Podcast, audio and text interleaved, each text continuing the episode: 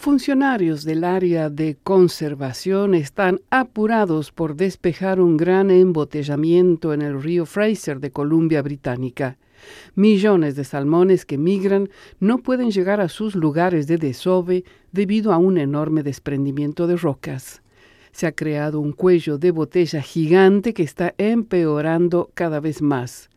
La única forma de llegar al desprendimiento de rocas es en un helicóptero. El sitio es tan remoto y el terreno es tan complicado que hubo que construir una pista de aterrizaje improvisada en el costado del acantilado. Un gran bloque de roca cayó sobre el río Fraser el otoño pasado. Solo comenzó a causar problemas esta primavera cuando el salmón comenzó su viaje de regreso. Dale Michi trabaja para el Ministerio Federal de Pesca. Él muestra la cascada de 15 metros creada por el deslizamiento de tierra.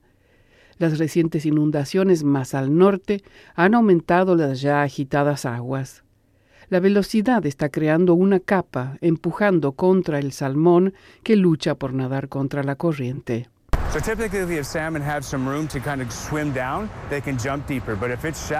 Por lo general, el salmón tiene algo de espacio para nadar bien profundo, para luego poder saltar más alto pero si es poco profundo, realmente restringe su capacidad para hacerlo, por lo que no puede obtener la fuerza para impulsar y saltar sobre esos rápidos.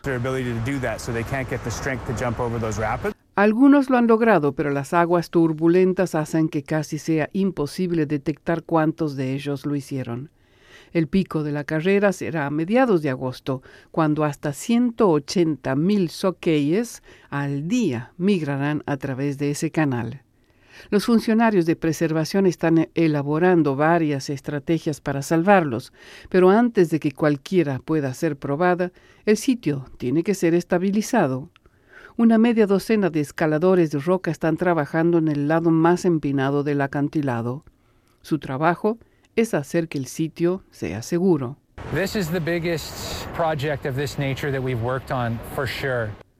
Seguramente este es el proyecto más grande de esta naturaleza en el que hemos trabajado.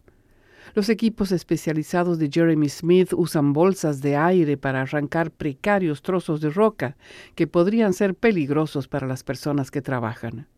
Han pasado semanas limpiando el lado del acantilado. Esperamos rodar las rocas a nivel del río para crear un paso para los peces. El equipo espera que las aguas más tranquilas de ese canal de peces hecho por el hombre le permita al salmón nadar alrededor del bloqueo.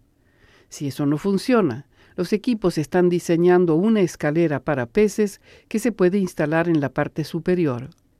Otra opción sería volar los peces en helicóptero, en cubos, para ser lanzados río arriba. También se está considerando un cañón de pescado. Bombardearía al salmón uno por uno a través del aire y sobre la cascada. Pero a los funcionarios les preocupa los 3.5 millones de salmones que se vienen.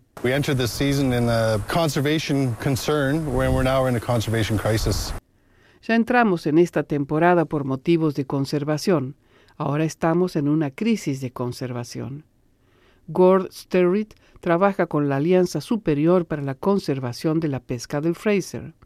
Está trabajando con casi dos docenas de primeras naciones que podrían verse directamente afectadas.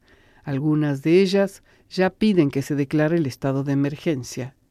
Hay primeras naciones que ya comenzaron a cerrar sus pesquerías con la preocupación de que el salmón no regresará a sus arroyos nativos. Especialistas de todos los departamentos están luchando para encontrar una manera de ayudar a estos peces, porque, como dicen, ya están golpeando a la puerta.